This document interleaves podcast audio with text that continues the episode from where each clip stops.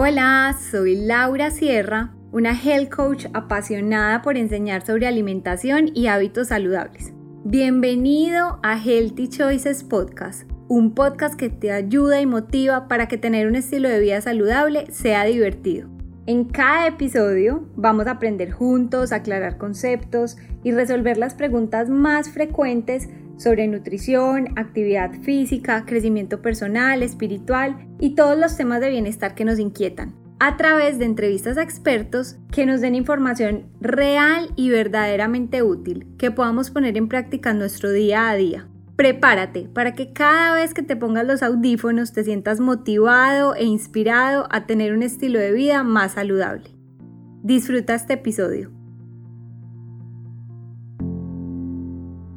Hola a todos, bienvenidos a un nuevo episodio de Healthy Choices Podcast. Hoy estamos con Jorge Mario Vélez. Él es fisioterapeuta, máster y especialista en ingeniería biomédica, es máster en neurociencia y dolor, es, el, es investigador de mecatrónica de la Universidad Pontificia Bolivariana, docente de la Facultad de Medicina de la Universidad de Antioquia desde el 2001 hasta la fecha y además es el fundador de Artros, que es un centro especializado en fisioterapia, recuperación muscular y acondicionamiento físico. Y bueno, él ha dedicado su carrera al tratamiento de patologías relacionadas con el sistema osteomuscular. Entonces es el experto ideal para hablar del tema que traemos hoy, que es cómo prevenir lesiones, que nos pasa a muchos eh, deportistas muy activos o ocasionales que hacen ejercicio. Entonces, bueno, Jorge, bienvenido y gracias por estar aquí en este episodio. Hola Laura, ¿cómo estás? ¿Cómo vas? Muy bien, y tú Jorge, gracias por estar aquí conmigo hablando de este tema que sé que para muchísimos eh, va a ser súper interesante. Bueno, yo quiero antes que nada, pues agradecerte nuevamente por esta invitación y vamos a hablar sobre muchas cosas, desde los tejidos, de cómo cambian los tejidos con las lesiones, pero también cómo el cerebro y también tiene grandes cambios que son los que pocas veces tenemos en cuenta. Entonces hablaremos de dos conceptos, un contexto desde la estructura, el tejido y otro contexto desde la neuroplasticidad y cómo la neurología, neurología cambia los conceptos de, de movimiento. Perfecto. Pero entonces empecemos aclarando qué es una lesión. O sea, cuando decimos esto es un dolor normal, no, no se me va a pasar en poquitos días o de verdad tengo que prestarle atención porque tengo una lesión. Bueno, las lesiones son multicausales, eh, principalmente son mecanismos estresores que llevan a que un tejido falle y que se presente una sintomatología frente a un daño de un tejido. Y las causas son variadas, desde un trauma directo o la sumatoria de un trauma eh, que en su momento no es manifiesto. Me explico. El cuerpo tiene unos sensores llamados nociceptores que informan qué está pasando en los tejidos eh, y esa información pues puede ser tan agresiva que el organismo lo manifieste con dolor, o puede ser tan sutil que haga parte de esos cambios de la estructura para mejorar su condición como, como es eh, la capacidad de soportar más tensión, más compresión, o sea, que el material soporte más carga. Hablando de tejidos blandos específicamente. Si el tejido eh, tiene una repetitividad de eventos como al levantar una carga, trotar, saltar, yo no tengo en cuenta unos mecanismos importantes en la reparación como el descanso, la alimentación eh, y una buena planificación, pues el tejido se va a manifestar. Porque todos los que hacemos ejercicio en algún momento eh, vamos a tener algún tipo de dolor, pero todos los que hacemos ejercicio vamos a estar inflamados. Lo que pasa es que la inflamación no es una causa principalmente de dolor. La inflamación es un proceso biológico adaptativo que mejora las condiciones de un tejido. Pero si no tengo en cuenta lo que les decía anteriormente, el descanso y otros componentes que van a permitir la ganancia, pues se va a manifestar el tejido. Digamos que tenemos unos receptores silentes, unos que están eh, con una capacidad de informar solo si la lesión es mayor estresor para que se implemente una inflamación y ahí tenemos pues la inflamación. Pero que es un tejido blando, tú hablabas de tejido blando. Un tejido blando es un tendón, una cápsula, un ligamento, eh, un músculo, son tejidos blandos. Un tejido duro es un hueso, por ejemplo. Entonces, un tejido blando que la gente dice, ve, tengo una tendinopatía, eh, tengo una tendinosis, tengo una entesopatía. Eso estamos hablando de un tejido blando que ha cambiado en su estructura y que ha sido producto de un trauma directo, o sea, tuve un trauma y esa una contusión, un golpe, algo lesivo que hace que yo tenga un dolor. Pero yo puedo tener un dolor eh, o una manifestación de dolor que sea gradual, que sea especialmente no tan incapacitante, pero que con el tiempo pueda ser incapacitante. Entonces, es lo que vamos a encontrar, que la sumatoria de eventos hagan que ese tejido cambie en el tiempo para ganar su condición como tejido y mejorar la fuerza, la movilidad, la explosividad y unas condiciones de movimiento. Pero aquí a su vez puedo tener esas mismas condiciones de ganancia, pero que también puedo llevarlo a que se inflame si no tengo, lo que les decía, una dosificación de las cargas. Es decir, si yo vengo a trotar todos los días y otro día hago 15 kilómetros y no tengo una dosificación para hacer eso, pues en algún momento el organismo va a decir, pero vení, eh, algo está pasando, no me estás dejando descansar, no estás mejorando tu fuerza o tu técnica de carrera o, o levantamiento no es la adecuada, el tejido pues se va a manifestar con lo que entendemos como una tendinosis, una tendinopatía. Hablando pues de un tendón. Si fuera otro tejido, pues hablaríamos de una miositis, una inflamación de un músculo. Pero las lesiones pueden tener esos dos componentes, uno traumático o uno sumatorio en el tiempo. Y de hecho se llama eh, un efecto biopositivo o un efecto bionegativo. Los efectos biopositivos son los que uno gana, entonces la fuerza, por ejemplo, la fuerza se gana como un efecto biopositivo. Y con la fuerza, pues ver unos cambios, por ejemplo, en la masa muscular, llamamos hipertrofia, aumento el área, aumento el músculo que sea más grande. Es un efecto biopositivo. Pero yo podría tener un efecto bionegativo trabajando la fuerza. O sea, tener que una tendinopatía, una ruptura muscular, hasta una artrosis, o sea, que tenga un cambio de tipo cartilaginoso. El cartílago es un tejido blando también. Y si no tengo unos descansos adecuados, pues voy a tener también eh, un cambio estructural del cartílago. Y cierto que hay lesiones que pueden llegar a ser tan fuertes que pueden, o sea, afectar, empiezan afectando el tejido blando, pero pueden llegar hasta afectar ya, por ejemplo, el hueso, ¿o no? No, eh, las lesiones eh, de tejidos blandos pueden llegar a tejidos eh, subyacentes, como el hueso. Por ejemplo, en los corredores, ahora hablemos, por ejemplo, lo que estamos viviendo, pandemia eh, la gente empezó a entrar en la casa mm, con unos, digamos que con unos, eh, digamos que con unos recursos, algunos muy limitados, porque no es lo mismo que yo le haga, salga a correr a que salte 10 eh, minutos en una cuerda. No es lo mismo que yo haga burpees a que yo al gimnasio y haga una clase de mm, body combat. Entonces, esas condiciones musculares pues, pueden llevar a que el tejido no me soporte esa carga y se presenten fracturas por estrés. Y encontramos muchos pacientes con fracturas por estrés. De hecho, ahora estamos viendo fracturas por estrés a muchas mujeres, porque durante el confinamiento, las cargas y los retos, hay dos cosas. Cargas, como que ven, yo hoy tengo que hacer tantos burpees, tengo que hacer tantos saltos, tengo que eh, hacer tantos skipping, y lo hago en mi casa con un piso que es un porcelanato, eh, con un calzado que puede ser adecuado, pero el porcelanato no tiene una condición para absorber la energía y disipar esa energía como material que es muy duro. Entonces, esa sumatoria, el otro día, entonces, el reto. Eh, el reto es que hay que hacer tantas actividades porque es el reto, porque estoy viendo algo en Instagram o porque me lo mandaron como algo que tengo que mm, hacer. Entonces, esa sumatoria bionegativa puede llevar a que tenga una fractura por estero. Un chili splint, por ejemplo, que es muy frecuente en la tibia, eh, que es el hueso que está en la rodilla hacia abajo hasta el tobillo, esa es la tibia y se presenta un dolor en la cara anteromedial, con un dolor que es muy incapacitante para la actividad física. No generalmente dolor para uno moverse, porque no es la pérdida funcional, sino la pérdida para la funcionalidad del deporte o la actividad física. Tenemos fracturas, por ejemplo, en el segundo metatarsiano, que es el hueso, uno de los huesos del pie, que se fractura también por tanto estrés mecánico, o fracturas en cuello femoral, o sea, la fractura por estrés. Eh, no es que estoy estresado cognitivamente, sino que estoy estresado mecánicamente. Entonces, pero ahorita hablamos de la carga cognitiva. De tanto presión, pues de tanto activar ese músculo, por el, material, o ese, tejido. En particular, en este caso, el músculo no logra mm, generar esa impedancia, esa capacidad de absorber energía, porque está sobre solicitado.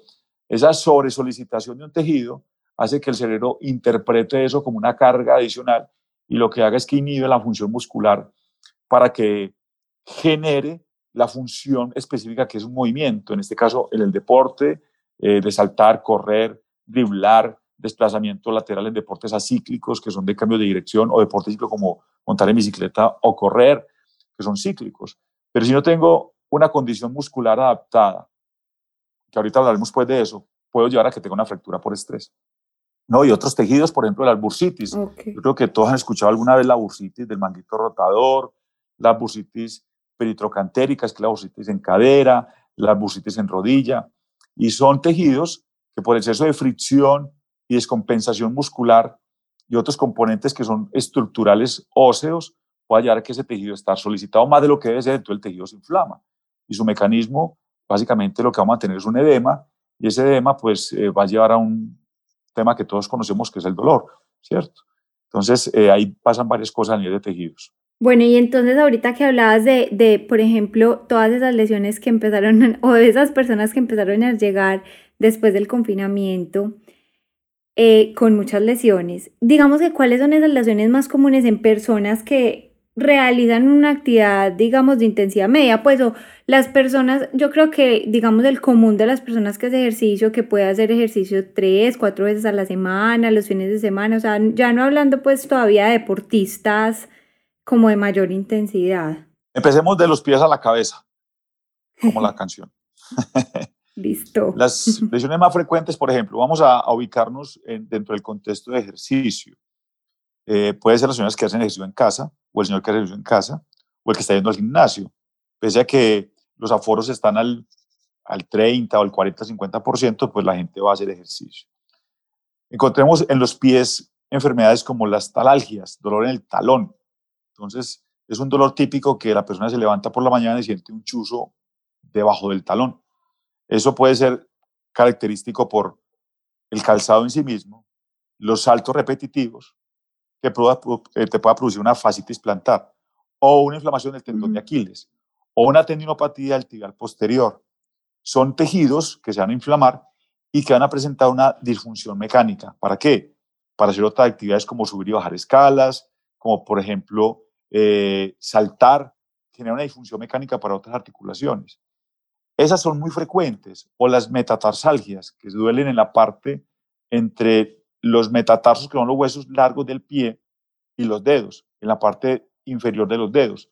Son muy frecuentes también en el mal uso del calzado.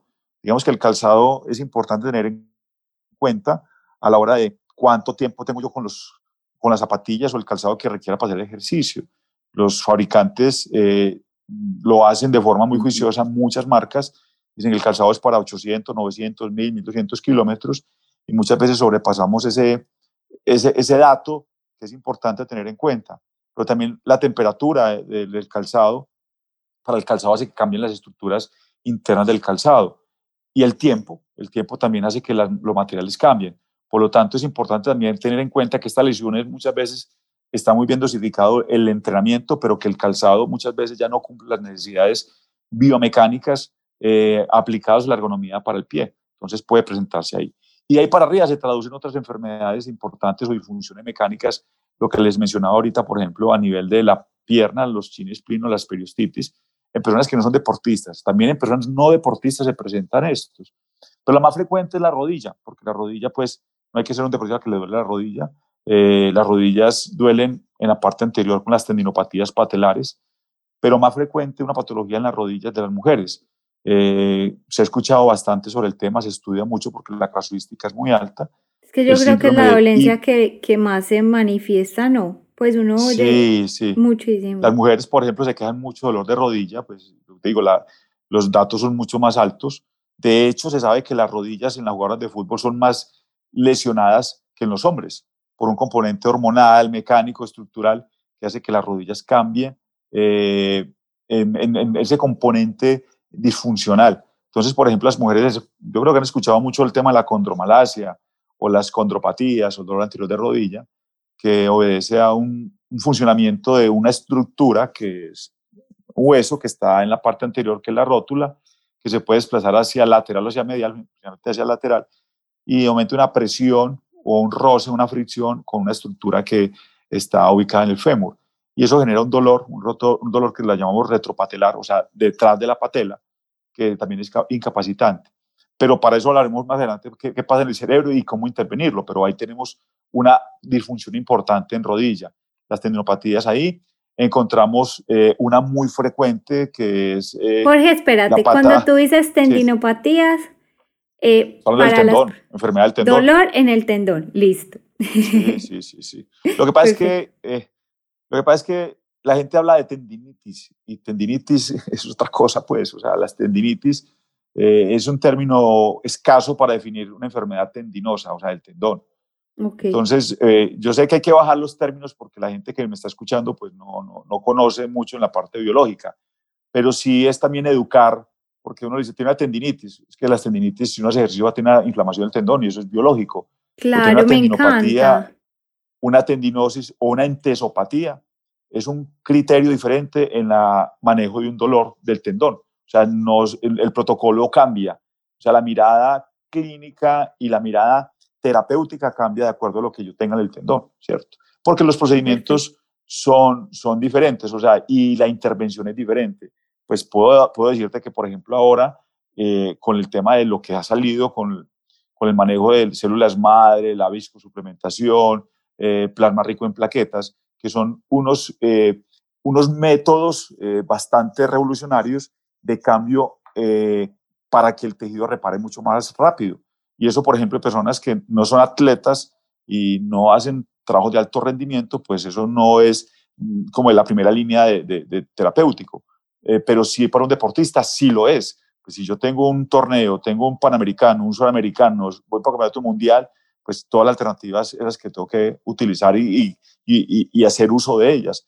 Pero si es la señora que le está doliendo la rodilla, pues venga, vamos a ver cuál es la clasificación de esa enfermedad y cómo diagnosticarla desde la clínica para intervenirla, para que ese cerebro no genere los cambios que se presentan con una tendinopatía en la rodilla, pues eso cambia el cerebro, se reorganiza. Eh, nosotros llamamos a eso eh, cambio en los mapas somatotópicos, el cerebro tiene unas áreas corticales, unas, cuando hablo de corteza, estoy hablando como la parte superior del cerebro, para que me entiendan esos términos, pero el cerebro tiene diferentes zonas llamadas mapas somatotópicos. Y esos mapas empiezan a tener unos cambios eh, electrofisiológicos, porque ustedes saben que el cerebro pues, eh, tiene la capacidad de transmitir información de forma eléctrica y también química. Y esos cambios electrofisiológicos también se convierten en cambios morfológicos. O sea, el cerebro cambia con dolor crónico en la rodilla. Y esos cambios crónicos, que son productos de la, del tiempo que llevo con dolor en la rodilla, son los que generalmente no atendemos, o sea, atendemos la estructura. Entonces, ¿qué va? el tratamiento con eh, antiinflamatorios, los AINES, entonces te mandan diclofenaco, ibuprofeno, meloxicam, pirocicam y toda esa cadena pues, de antiinflamatorios, analgésicos para que te quite el dolor, y infiltración y muchas cosas terapéuticas, pero si el dolor es crónico, el cerebro ha tenido un cambio importante que hay que intervenir, porque hay que intervenirlo, porque esos cambios van a quedar ahí como una borrosidad de ese mapa somatotópico. Suena como algo extraño, pero es hacia donde la neurociencia nos ha llevado a entender que las estructuras muchas veces cambian y ni siquiera le intervenimos al cerebro. Y ahorita hablaremos, por ejemplo, de la zona lumbar, que es muy frecuente, pero hablando de la rodilla, es importante eh, validar qué es lo que tenemos en la rodilla para poder intervenir no solamente desde la estructura, también otros componentes, que ahorita atacaremos en temas de, deporte, porque pues, eso es bastante valioso y yo sé que me hace la pregunta sobre el deporte. Sigamos subiendo. Mucho, mucho dolor en la zona glútea. Las personas sienten dolor también por el confinamiento de estar sentados. Entonces, venga, porque si yo hago ejercicio tengo dolor en la zona glútea, en la zona lumbosacra, la zona que está lumbar conectada con el sacro, que ustedes la pueden tocar, donde están los agujitos de, de Venus, la gente si uno mira hacia atrás encuentra el huesito de la alegría. Ahí. Ese es el colchis. Ah, el colchis está al lado del ano. Es muy lejos, es muy lejos. De hecho, el colchis es el remanente de cola que tenemos por evolución, pues podríamos decir eso así. Eh, pero el sacro, que es donde están las vértebras fusionadas, en la parte más superior están las vértebras lumbar, lumbar, lumbares. Entonces, las vértebras lumbares tienen la articulación lumbosacra, ¿cierto? Y tenemos que también se presentan dolores lumbosacros y de cadera. Entonces emprendamos con dolores de cadera. Importante para todos los que nos están escuchando, un dolor inguinal hay que revisarlo muy bien, porque hay unas patologías que no son disfuncionales, como los tipo pincer. Hay muchas enfermedades de cadera o alteraciones mecánicas en cadera por cambios estructurales en la cadera. Y esos, esos cambios van a generar unos patrones de movimiento diferentes, donde el ejercicio que yo quiero hacer en cuestión, pues no lo estoy haciendo como libremente se podría hacer si no tuviera una condición mecánica que está siendo afectada. En este caso, las lesiones tipo pincer. Tipo, las tipo pincer y las tipo can son pinzamientos entre el fémur y donde se mete la cabeza del fémur. O sea, lo llamamos técnicamente pinzamientos fémoro-acetabulares. Pero eh, para que no estén estresados con el tema, les quiero decir que muchos los tenemos y no son disfuncionales, porque si el dolor puede ser inguinal, puede ser también hasta una hernia inguinal. Yo podría tener una hernia inguinal, pero me puedo encontrar por radiografías o por resonancia que tengo un cambio estructural como una lesión tipo pincer o tipo can. En los últimos 10 años ha cambiado mucho el criterio de operar a todos los pacientes que tengan este tipo de cambio estructural, porque se han encontrado que muchos los operan y siguen con el dolor, o que nunca los operaron y tuvieron ese tipo de pinzamiento siendo asintomático. Por lo tanto, es parte de tranquilidad para todos los que escuchan esto, para que no consideren que todo el cambio estructural es patológico. Y a eso quiero decirle algo. El modelo biomédico actual eh, dista mucho de pensar que todo lo que vemos en una estructura es patológico. ¿Por qué?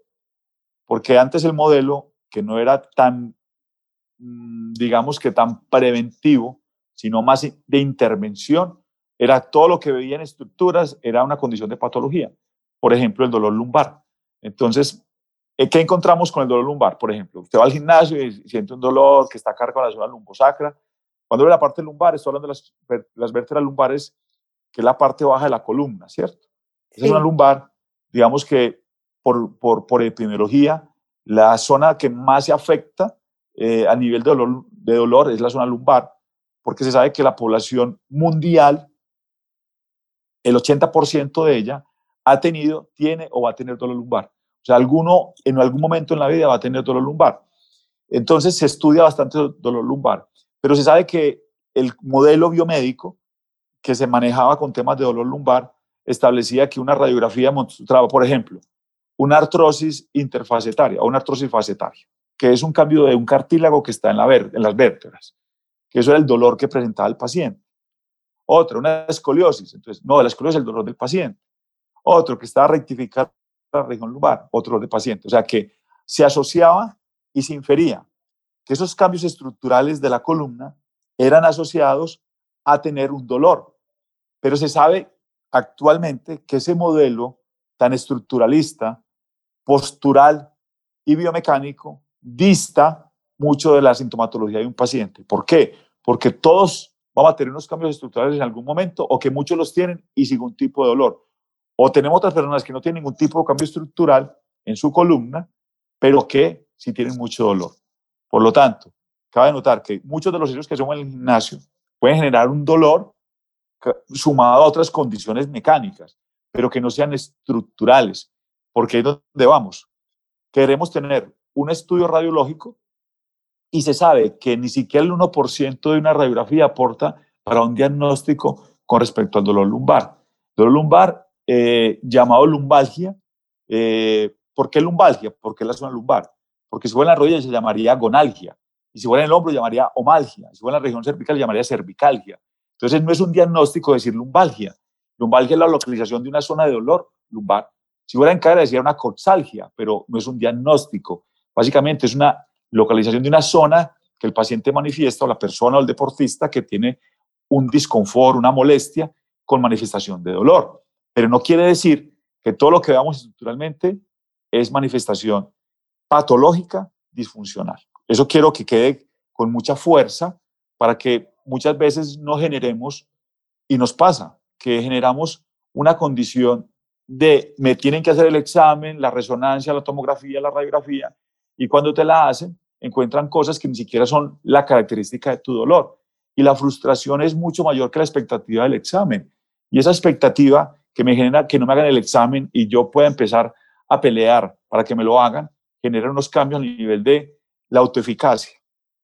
Y quiero meterme aquí un poquito en temas del cerebro, porque la autoeficacia es una capacidad que tenemos todos los seres humanos de sanarnos por nosotros mismos.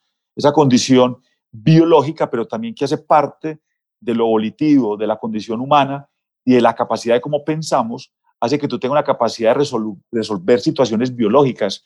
Pero cuando yo tengo un dolor lumbar, por ejemplo, que yo voy al gimnasio y empiezo con un dolor lumbar y no tengo la corrección, no tengo el diagnóstico y empiezo a tener unos conceptos de miedo, evitación, o sea, no lo hago porque me va a doler, y eso me lleva a algo que llama, llamamos kinesiofobia, esa kinesiofobia como un constructo de desesperanza, además que no me muevo porque me da miedo, hace que tu cerebro cambie. Y esa capacidad de generar la contracción para el movimiento no va a ser la misma. Los músculos generan unos cambios por inhibición que hace el cerebro para que las tensiones de ese músculo sean menores sobre la estructura donde está molestando. Por lo tanto, es importante que estemos tranquilos. O sea, si yo tengo un dolor, pues es importante saber la causa del dolor. Muchas veces el dolor es importante ponerle atención, una atención con cuidado y de forma responsable, porque muchas veces sentimos un dolor y seguimos entrenando, pero, pero no es un dolor incapacitante. Si llego subiendo, encuentro dolor, dolor cervical, dolor en los hombros, que no son incapacitantes, pero me va sumando en el tiempo donde ese dolor, que es un dolor mm, tolerable, digamos que de 0 a 10, siendo 10 el dolor más intenso. Yo tengo un dolor de 4, una sintomatología de 4, pero no me genera una pérdida de la funcionalidad para hacer, por ejemplo, en el, gimnasio un prespecho, eh, hacer un remo mancuerna, hacer una dominada, hacer un fondo, pero siento la molestia, estoy con la atención. ¿Por qué? Porque el cerebro empieza a interpretar esa información algo que llamamos técnicamente desaferencia propioceptiva. Y les explico qué es el término. Eh, nosotros tenemos unos sensores en los tejidos, que hablamos ahora de tejidos blandos, que captan la información de movimiento. O sea, cuando yo me muevo, yo se deforman los tejidos. Esa información es información de tipo sensitiva que va al cerebro. Cerebro lo que hace es que llega a unas zonas del cerebro y el cerebro manda otro, a otras zonas, unas zonas sensitivas, y manda unas zonas que son motoras, y lo que hace es que tengas movimiento, o sea, que tengas movimiento para generar una acción, por ejemplo, el brazo. Pero yo he tenido una molestia, por ejemplo, en el hombro, haciendo ese tipo de ejercicios, haciendo, por ejemplo, un premilitar, unos vuelos con mancuerna, trabajando con terabanes y siento una molestia en el hombro, se empieza a presentar unos cambios neuroplásticos desadaptativos. Explico el término. Sabemos que el cerebro es plástico porque tiene la capacidad de cambiar, siempre hay un cambio. Y ese cambio siempre se da a expensas de lo que está pasando. El cerebro se ha, determinado que el cerebro lo que hace es predecir cosas que pasan, pero a partir de experiencias previas. Entonces, si yo tengo un dolor y tengo experiencias previas de conocimiento del dolor de otra persona, el cerebro lo que hace es que interpreta eso como una amenaza. Y las amenazas generan que esa musculatura no se active de la forma como se debe activar. Entonces, dentro del mecanismo biomecánico de la articulación ya no va a funcionar igual. Quiere decir que voy a tener una posibilidad mayor a que el pinzamiento de ese tejido genere mayor inflamación, hasta una ruptura de ese tejido generando una incapacidad mucho mayor, a expensas de un músculo que está inhibido producto de un dolor que no le he puesto atención. Por lo tanto, es importante ponerle atención. No demasiada atención, sino la atención requerida con una responsabilidad sujeta a que alguien me diagnostique y me valore. Eso va sumado a muchos otros conceptos dentro de la planificación del ejercicio. Estoy hablando del fitness, del wellness, del workout, de cosas que yo hago en el gimnasio, hago en mi casa. Todavía no he hablado del alto rendimiento, que es otra condición importante. Hablando de lo que vivimos día a día, de, esas actividades que nos van a llevar a que tengamos una inflamación mucho mayor. Jorge, pero a ver, un, un, momento, una pausa, pues como para desglosar un poquito todo esto. O sea, lo que yo estoy entendiendo y quiero como rectificarlo en nombre de los oyentes es, digamos, si hay una lesión, hay un dolor, por decirlo así, que genera una señal de amenaza a nuestro cerebro, ¿cierto? Eh, y hay que prestarle atención, pero no demasiada atención porque si no ya se vuelve como como algo también mental, como que no sentimos más dolor mental, o sea, sentimos cuando ahí decimos como pues es, exageramos un poco porque nuestra mente ya está como predispuesta a ese dolor y entonces ya le tenemos miedo a hacer, digamos, cierto ejercicio. O sea, ¿cómo encontramos un balance entre cuidarnos, pues, digamos, eh, no sobreexigirnos, pero tampoco mandarle señales negativas a nuestro cerebro de que no somos capaces de, de volver a, a movernos en esa lesión que tenemos. Bueno, esto es un tema bastante largo. Pero sí, sí, me, sí estoy entendiendo lo que estás diciendo. O sea, lo que tú estás diciendo es que nuestro cerebro empieza como a, a, a, sentir miedo de ese dolor que sintió y entonces eso hace que, que digamos que sobre exageremos esa, esa lesión. Bueno, esto tiene, mm, tiene un fondo, eh, digamos que biomolecular, fisiológico, porque cuando yo hablo de eso suena como, como sacado de los cabellos. Cuando yo digo, no es que el cerebro cambia porque tengo temor a moverme, ¿cierto? Vamos a ponerlo en un contexto eh, teórico-científico. Tú te mueves porque tienes la voluntad de moverte. Tú mueves el brazo hacia arriba porque tienes la voluntad de moverte, ¿cierto? Ese sistema es que tú eres capaz de controlar. Pero tenemos un sistema que es el sistema autónomo, el sistema nervioso central. Regula la frecuencia cardíaca, la frecuencia respiratoria, el tema hormonal, ¿cierto? La sudoración. Eh, digamos que yo podría medir cuánto temor tiene una persona al moverse. Pues también tengo, puedo medir cuánta, cuánto tiene de temor una persona a observar la acción de un movimiento con dolor.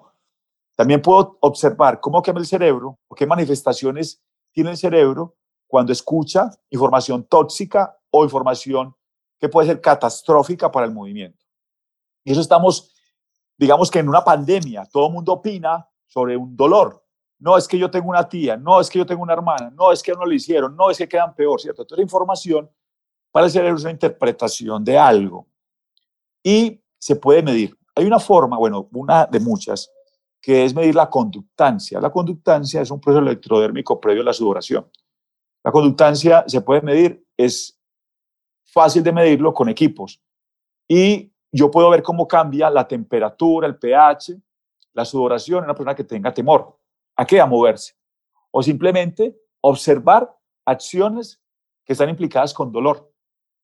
Eso genera a nivel neuromuscular, cuando el neuromuscular cerebro-músculo, unos cambios en la contractilidad del músculo.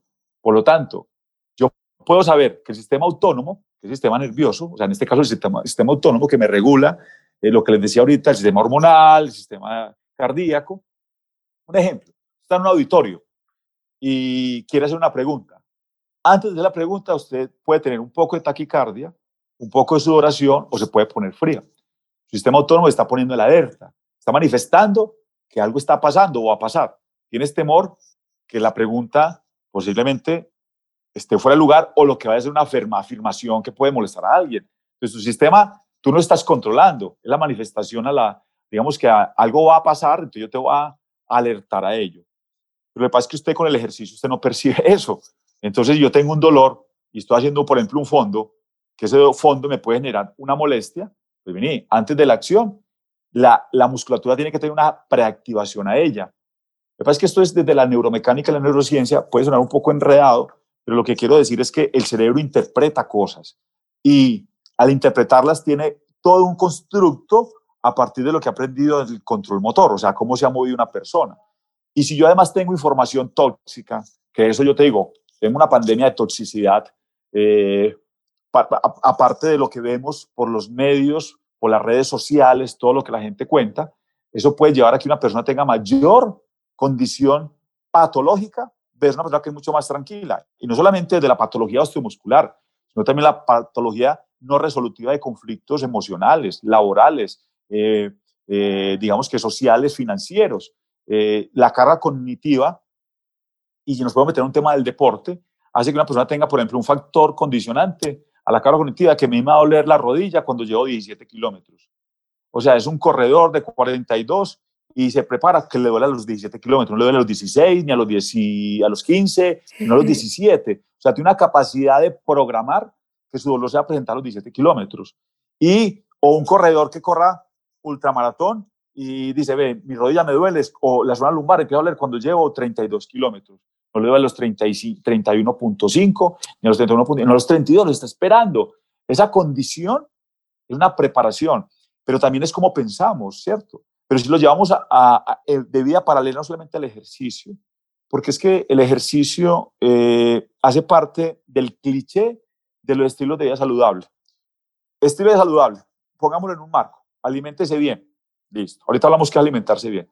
Nutrase, nutrirse bien, porque una cosa alimentarse, otra cosa es nutrirse, ¿cierto? Eh, ejercicio, no consuma tabaco, no consuma licor, duerma bien. Entonces uno dice, ve, estoy en unos estilos saludables para ser sano, pero eso no es solamente desde esa condición que nos venden, porque la condición que nos venden es una condición cliché.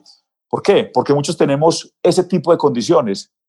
Hacemos ejercicio, montamos en bicicleta, no fumamos, nos alimentamos, nutrimos bien, eh, dormimos bien, pero tenemos patología osteomuscular, pero tenemos patología también mental.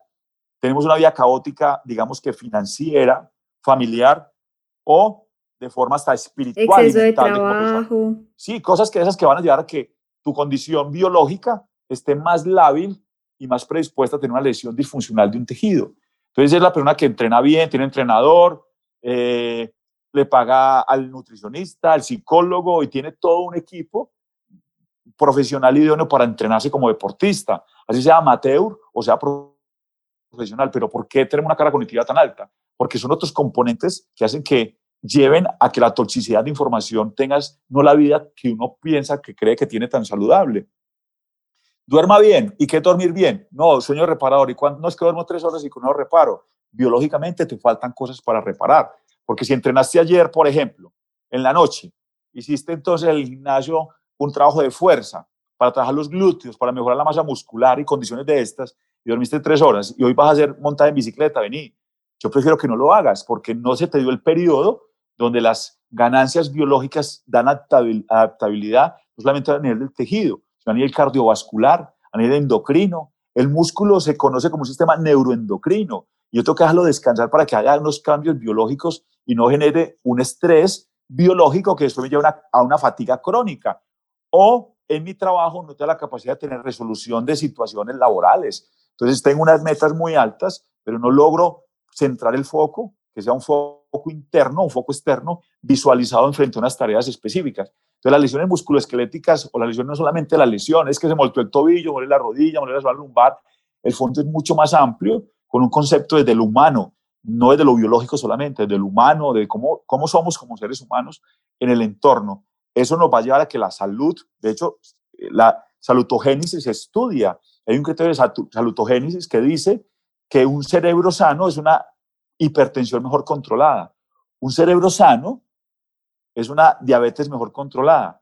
Un cerebro sano es un paciente con un cáncer mejor controlado.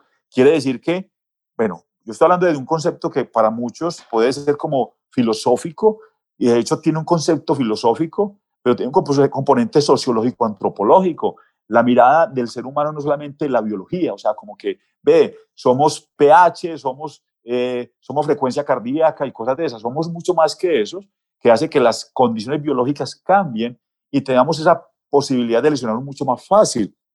O ni siquiera una lesión musculoesquelética, sino una lesión también humana, de cómo agredimos a nosotros mismos agrediendo al otro, o cómo nosotros nos sentimos agredidos a nosotros mismos porque hacemos una condición además humana que lleva a que nos estamos, eh, digamos que saboteando en nuestras formas de pensar. Eso nos puede llevar a unas condiciones biológicas de envejecimiento cerebral. Se sabe que el cerebro es el órgano que menos envejece y envejece por desmotivación. ¿Y por qué me de motivación? Porque claro, llegamos a un punto donde ya nada nos genera expectativa, eh, metas, porque si miramos a un niño, un niño está motivado per se, se motiva por todo. Si usted llega un salón de 30 niños y todos tienen 6, 7 años, usted pregunta, ¿quién de ustedes quiere? Usted como adulto, todos los niños quieren sin saber qué es. Llegue a un salón de adultos de 50 o 60 años, usted dice, ¿quién de ustedes quiere? Todos quieren como que se va a preguntar. La motivación es una condición importante para el cerebro. Y la biología, llevada al concepto aplicado a, los tejidos, es importante, permita tener una salutogénesis, que yo tenga una condición biológica, no solamente para hacer ejercicio, sino para la interacción con el mundo. Entonces, suena, como te digo, muy filosófico, lo que pasa es que todo esto tiene biología. No quiero hablar de tejidos, desde el concepto cerebral que pasa en diferentes zonas, pero pongámoslo en este contexto. Alguien quiere bajar de peso y tiene lesiones, claro, puede tener lesiones, pero tiene una obesidad grado 2, por ejemplo, tiene un índice corporal por encima de 35 y no baja de peso. Y le ha hecho de todo. Ha estado con los mejores nutricionistas, ha estado con todos los entrenadores, va al gimnasio, pero sigue con su sobrepeso o obesidad. Eh, yo me preguntaría, ¿cómo vive esta persona? Auscultemos un poquito más al ser, eh, eh, qué puede generar que a nivel de áreas del cerebro, como la amígdala, básicamente se genere mayor condición de cortisol a nivel de la glándula suprarrenal y que no me ayuda a bajar de peso. Bueno, otros componentes, pues, digamos que endocrinos, metabólicos, pero también es cómo vive esta persona, cómo es su tranquilidad emocional, hasta su espiritualidad, porque pues, yo no hablas de lo católico, ni lo musulmán, ni nada de esas cosas, sino, digamos, la espiritualidad desde un constructo más, desde el humano, desde la espiritualidad que te da para moverte como un ser humano íntegro y que te permite ser una persona mucho más tranquila y sosegada. El deporte tiene que tener ese componente. El deporte tiene esos componentes biológicos que te dan la herencia, porque generan químicos. Generan tantos químicos que tú sientes placer y adherencia rápidamente seguir haciendo ejercicio. Pero yo puedo tener un exceso de químicos que puedo llegar a tener una lesión y después va a tener un componente catastrófico que no quiero hacer ejercicio, o sea, me niego a hacer ejercicio. He cerrado completamente las vías de ganancia biológica a tener mayor adherencia al ejercicio. O sea que todo hay que medirlo, medirlo desde lo objetivo, lo objetivable, y también desde lo no objetivable. O sea, yo cómo me siento con el ejercicio. Porque es que yo quiero mejorar la fuerza, quiero mejorar la velocidad, quiero mejorar mm, mi velocidad para hacer una maratón por sub 3. Entonces, empiezo a entrenar, entrenar, entrenar, pero para yo mejorar, y si yo he hecho una hora, tres, he hecho tres horas 20, bajarlo por debajo es mucho tiempo y me puedo frustrar rápidamente al hacerlo. Y los corredores nos frustramos rápidamente los triatletas se frustran muchas veces porque en esa búsqueda de logros. Es que es muy difícil, pero es que es muy difícil determinar esa línea entre qué es sano y qué no, porque es que el ejercicio siempre se ha relacionado con algo sano y nunca se piensa que un exceso puede ser no sano. Mira, eh, te digo una cosa, el deporte no es salud. sí, no, por eso estamos haciendo este podcast, pero pues me encanta que lo toques porque es eso, o sea, el deporte es sano, pero bien hecho. vamos a hablar, como, lo que pasa es que la... Dentro, dentro de este contexto. Hablemos de tres principios importantes, actividad física, ejercicio y deporte, son tres cosas diferentes. Buenísimo, distingamos. Cierto, son diferentes, diferentes, diferentes. O sea, para que hablemos como de gasto metabólico, para que hablemos de, de, de objetivos y metas, cada uno tiene con diferentes condiciones. Haces actividad física porque te levantas, te lavas los dientes, te duchas, desayunas, cualquier cosa, eso es actividad física. Tal vez para el trabajo, caminas, es actividad física. Pues no es ejercicio. No es ejercicio porque yo puedo encontrar que mi mamá hace actividad física todo el día. Mi mamá pesa 80 kilos y me uno con nada, uno con 50. Entonces, ¿por qué se hace actividad física y se mueve? Porque no gasta metabólicamente para que tenga unos, unas condiciones antropométricas diferentes.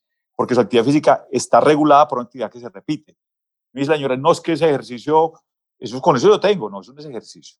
Yo tengo una cosa completamente diferente. Lo que la gente hace como ejercicio es, venga, yo al gimnasio tres veces por semana, cuatro, monto en bicicleta, corro, eh, juego baloncesto, juego voleibol, eso es ejercicio. Ejercicio. Ejercicio enmarcado dentro del deporte, ejercicio enmarcado dentro del fitness, ejercicio enmarcado dentro del wellness, o yoga, pilates, eso es ejercicio, eso no deporte. Porque la gente dice, yo soy muy deportista, ¿sí? ¿qué haces? No ve, yo monto en bicicleta cada ocho días, subo palmas, eh, voy al retiro, eh, me devuelvo el retiro, voy a la ceja, voy a la unión. Yo soy un deportista, no señor, usted monta en bicicleta. ¿Cómo así? Pero es que yo monto 180 kilómetros el fin de semana, sí, usted hace ejercicio, pues usted no es deportista. ¿Cómo que no? Pues yo la semana monto en ciclosimulador y monto, estoy haciendo 500 kilómetros a la semana. No, usted hace ejercicio, usted no es ciclista. Es que eso es diferente. Un ciclista, en eso, hablamos del World Tour, por ejemplo, los que están dando la Vuelta a España, son deportistas que están encaminados y su trabajo es para eso. Ahora, por ejemplo, los equipos que están jugando baloncesto en la Copa Profesional de Baloncesto, en este momento, eh, aunque este podcast pues, a escuchar en otros momentos, pero en este momento estamos con atletas de alto rendimiento que se planifican, se entrenan para eso. Es que yo juego baloncesto con mis hijos, usted no es deportista, juega baloncesto como una unidad de ejercicio. Ya usted que juegue para entrenarse con unas metas es diferente. Eso ya hablamos de planificación, periodización, hablamos de microciclos, masociclos, un concepto mucho más estructurado, donde los indicadores me permiten tener una ganancia en el tiempo. ¿Qué ha pasado con el deporte amateur? Venga, ya pasaron entonces, ya la gente monta en bicicleta eh, una vez a la semana, ya la gente está montando en bicicleta Palmas o cualquier lugar donde estén en el mundo con una rigurosidad mucho mayor. Eso no lo hace deportistas, lo hacen que sean deportistas amateur, porque claro, la dosificación es mayor, la, la, los requerimientos son, metabólicos son mucho más altos, pero no están en el perfil de deportistas. Vamos a hacer un ejercicio.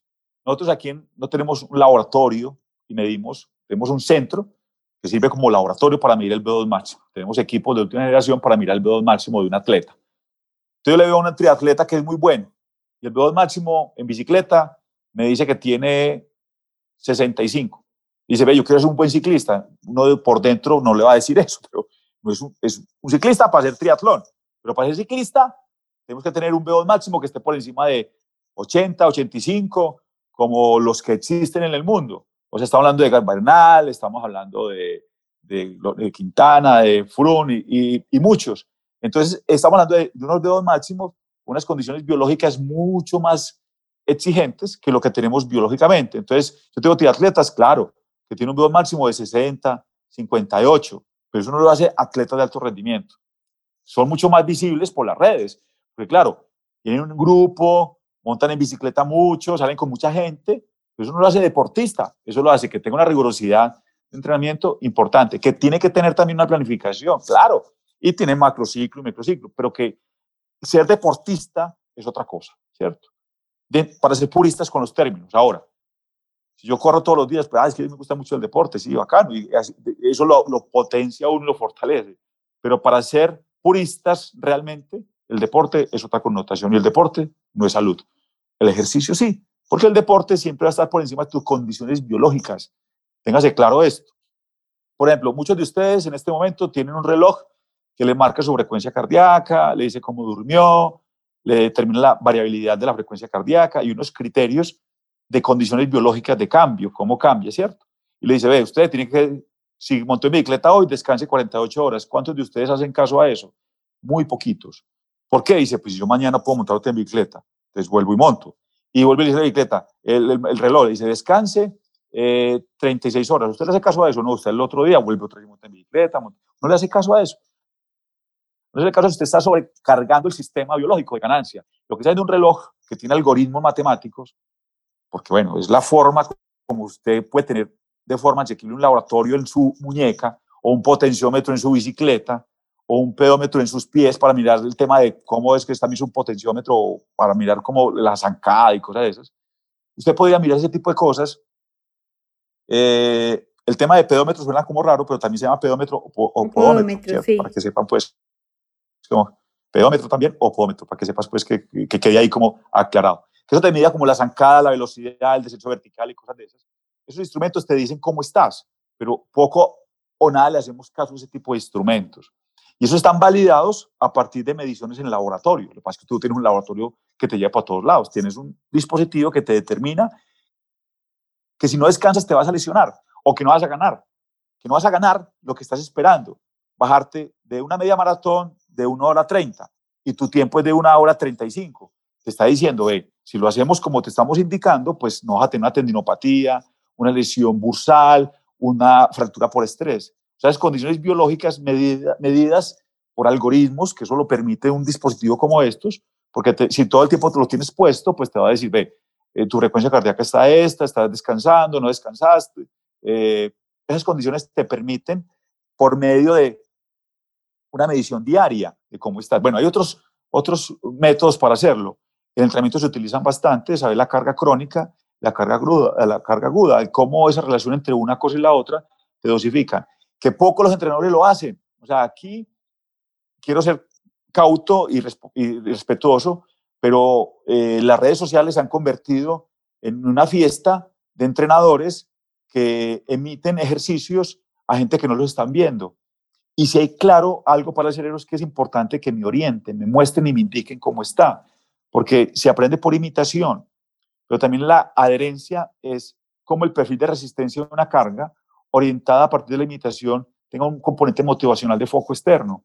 Pero no me están viendo, entonces yo como lo estoy haciendo ahora, me lo estoy viendo, pero hay una sumatoria de actividades que emite el entrenador. Contraiga los glúteos.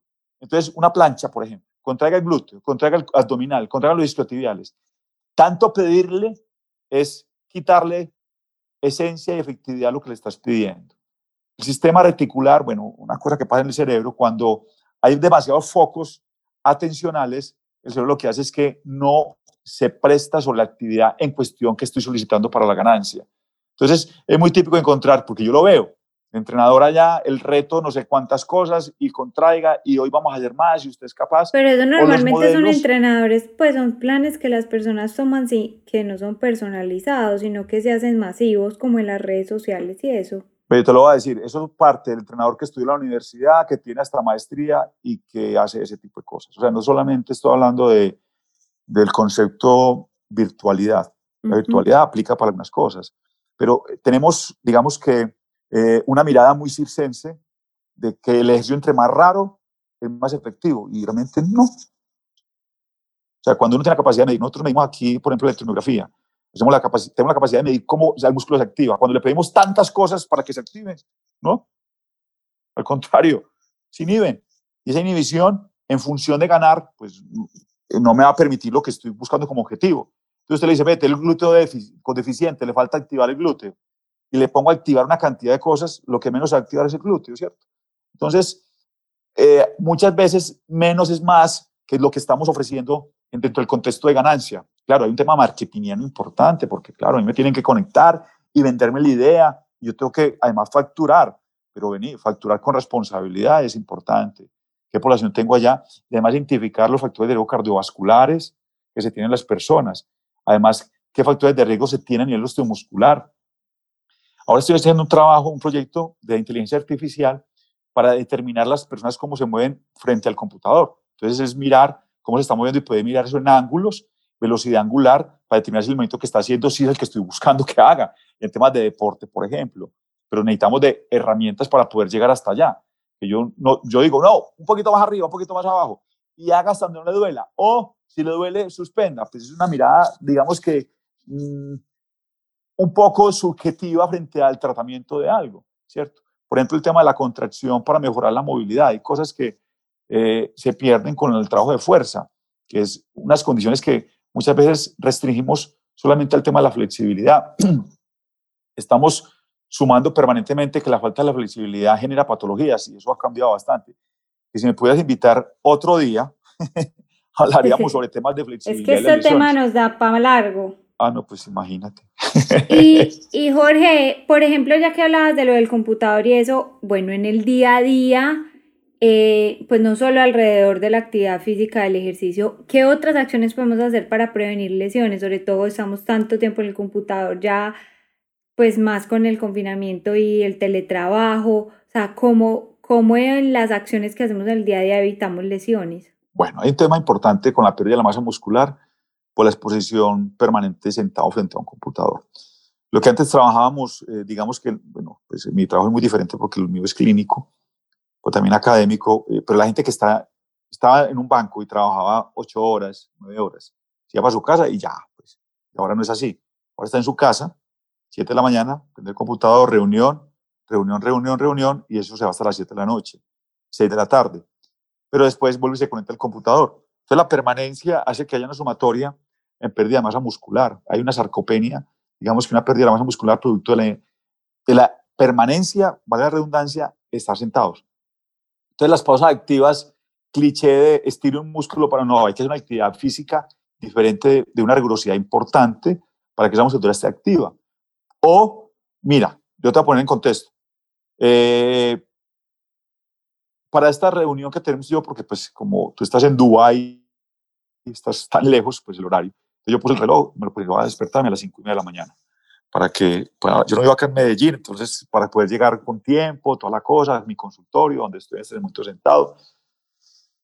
Pero claro, para no quedar mal, entonces me desperté desde muy temprano. Yo ayer entrené, ¿cierto? Un ejemplo, entrené, pero no he dormido las horas suficientes. Y yo ahorita entonces por la tarde vuelvo a entreno, no recuperé. ¿Es saludable hacerlo? No, yo preferiría no entrenar. Y si además de eso voy a desayunar y no desayuno y quedo almuerzo, entonces tengo unos ayunos prolongados. Esos ayunos prolongados van a llevar a que los requerimientos metabólicos para tener la ganancia del día trabajado anterior, porque recuerda que se gana es cuando se descansa. No se gana cuando trabajo la fuerza ni trabajo la resistencia. Esos periodos de, de ganancia biológica adaptativa se dan con el descanso.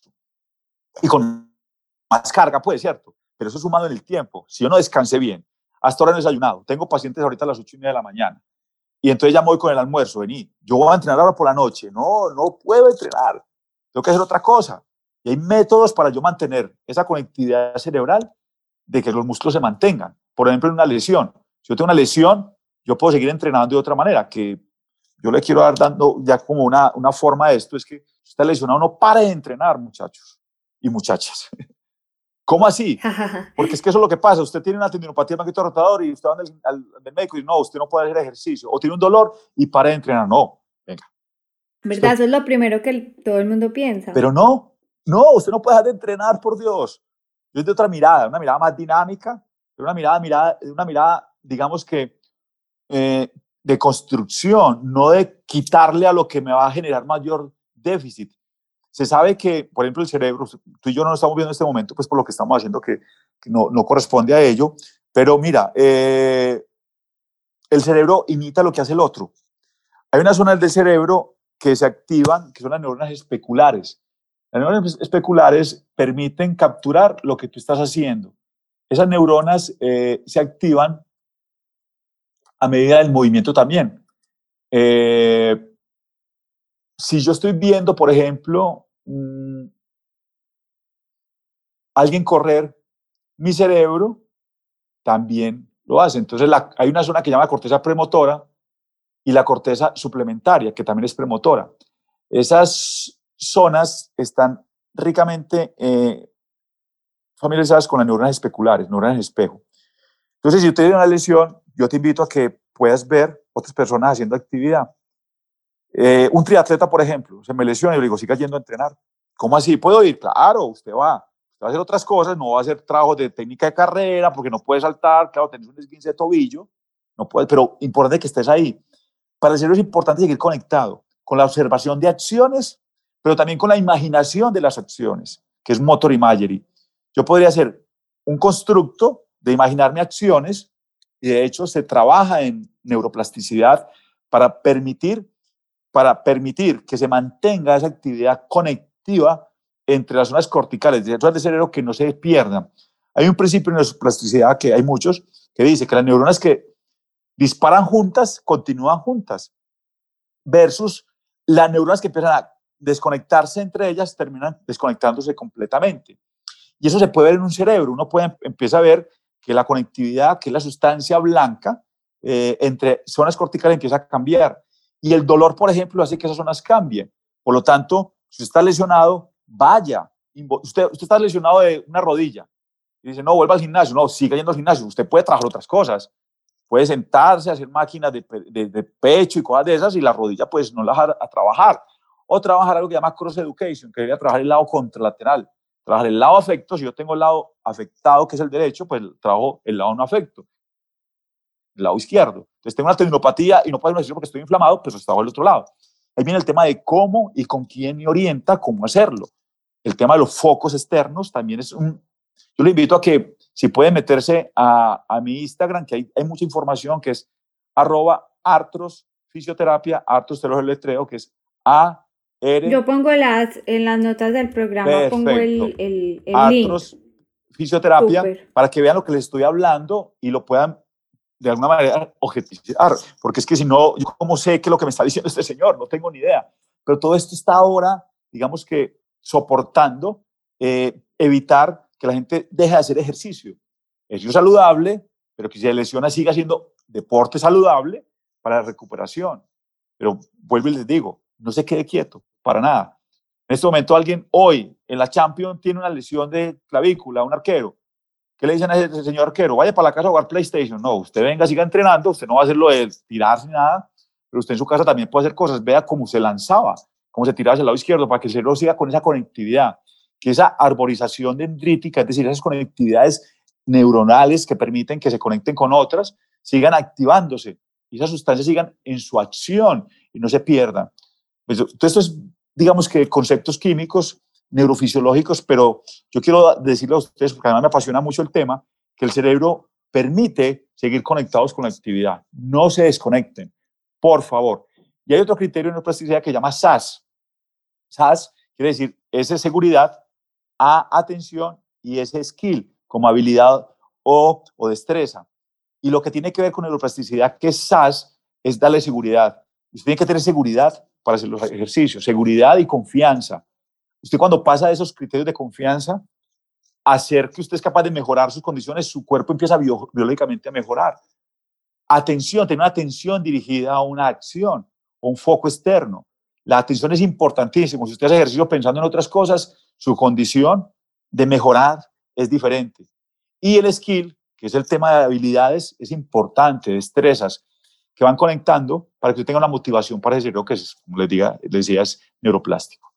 Bueno, yo tengo que ir por aquí dando como... Jorge, mira, pero entonces eso, para ir cerrando este tema, porque acá podríamos hablar y hablar, las claves para, pues, tres, cinco cosas que tú digas, recuérdenlo para evitar lesiones y, digamos, tener, eh, conservar más nuestros tejidos y nuestros músculos.